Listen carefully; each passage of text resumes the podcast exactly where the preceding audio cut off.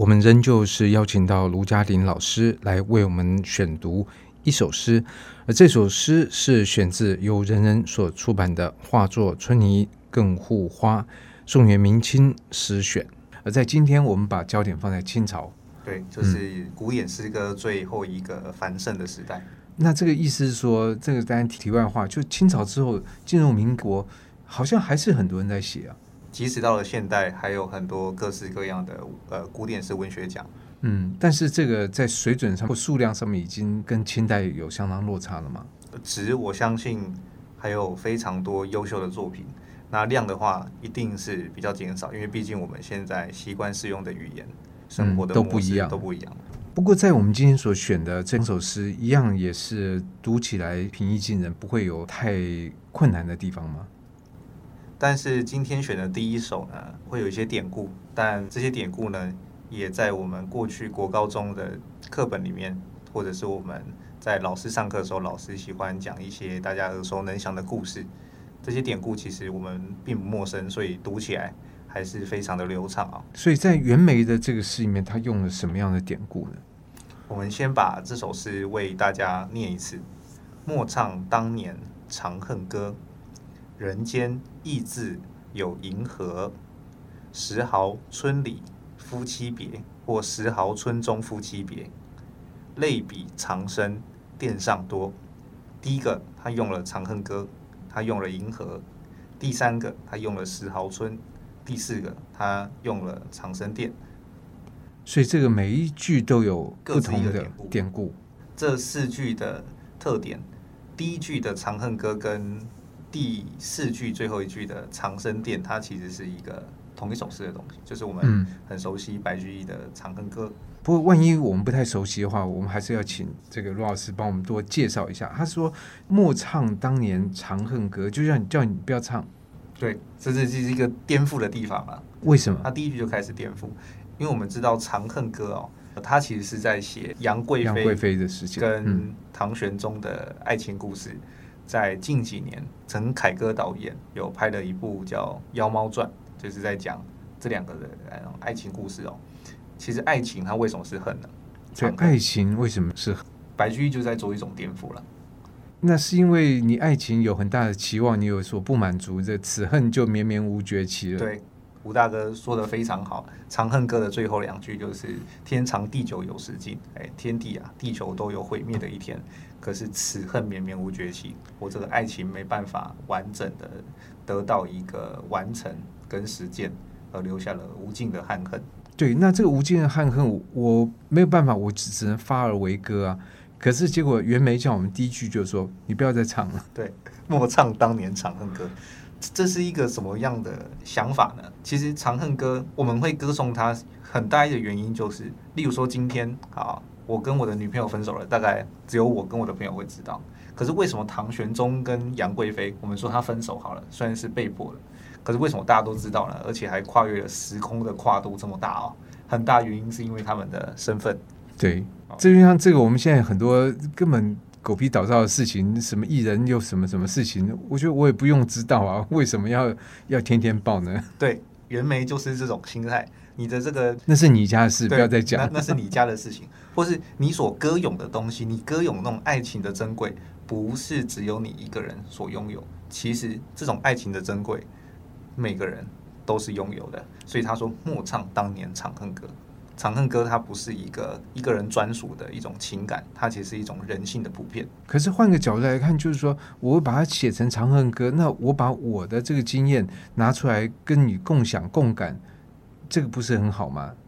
能够有这种分享，那为什么要叫人家说你就不要再唱了？因为我们在关注长恨歌的时候，常常会忽略掉一件事情。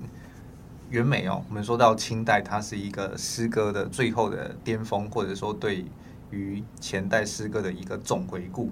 他会发现一件事情：诗歌虽然他写出了这些文人的生活跟他的生命的遭遇，可是毕竟文人可能是当时人口组成里面的很小一部分，可能百分之一、千分之一，甚至万分之一。嗯，可是他更开阔的。去关注了全人类的生活跟情感，所以他第二句讲人间意自有银河。嗯、这个银河就是我们国中学到的那个古诗十九首，牛郎跟织女，河汉清节前，哎，相去复几许？就是牛郎织女隔了一条银河，然后七夕的时候，哦，我们七夕是不是又要到了？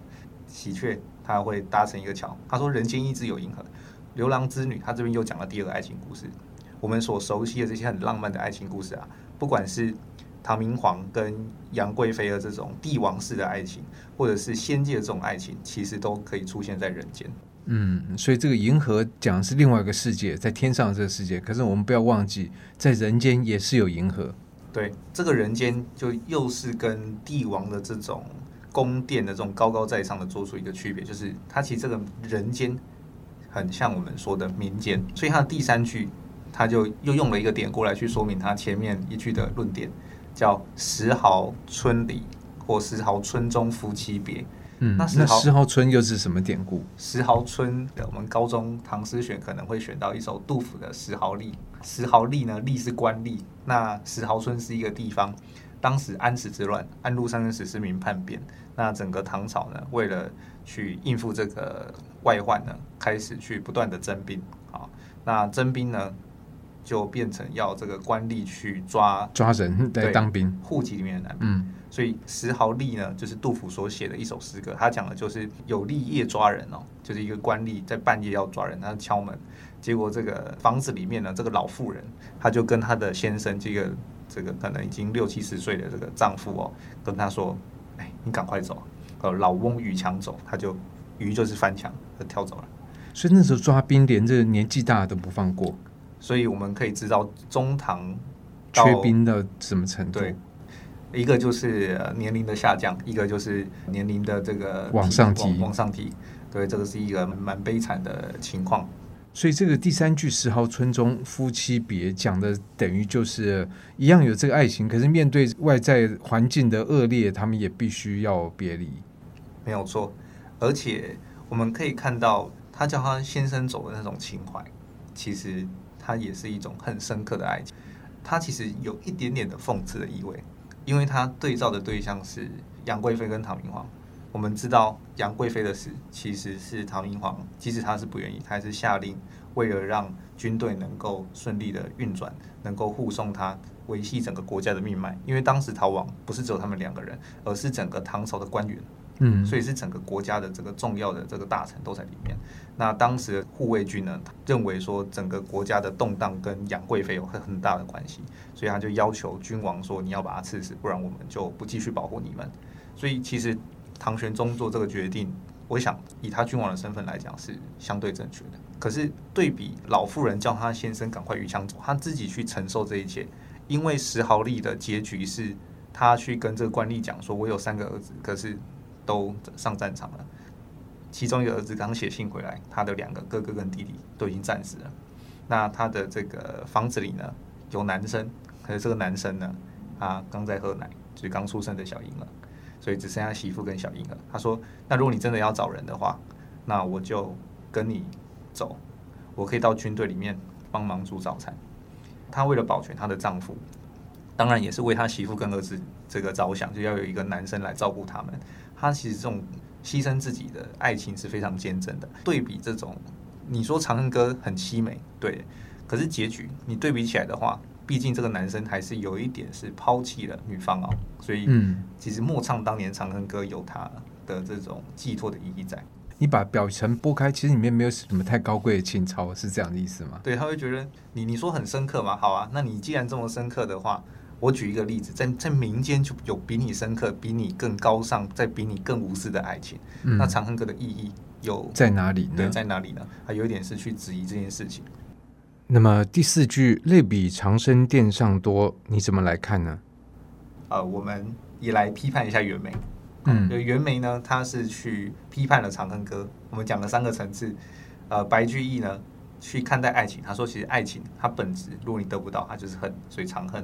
然后袁枚在一次批判的白居易，你所提倡的那个所标榜的传唱的这个爱情的长恨歌呢，其实人间就有的时豪春。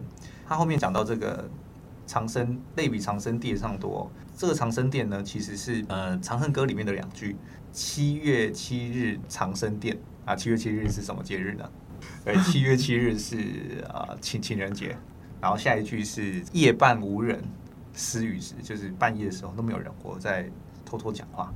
那其实这两句，个人觉得它是《长恨歌》里面很动人的两句哦，因为我们知道杨贵妃她是贵妃，代表她其实不是皇后，她其实在皇宫的地位，或者是说跟皇帝相处的正当性是不如皇后的。皇帝再怎么喜爱她，她也要去照顾皇后，所以她这个可能是他们两个人的身份上造成的一种爱情上的缺憾。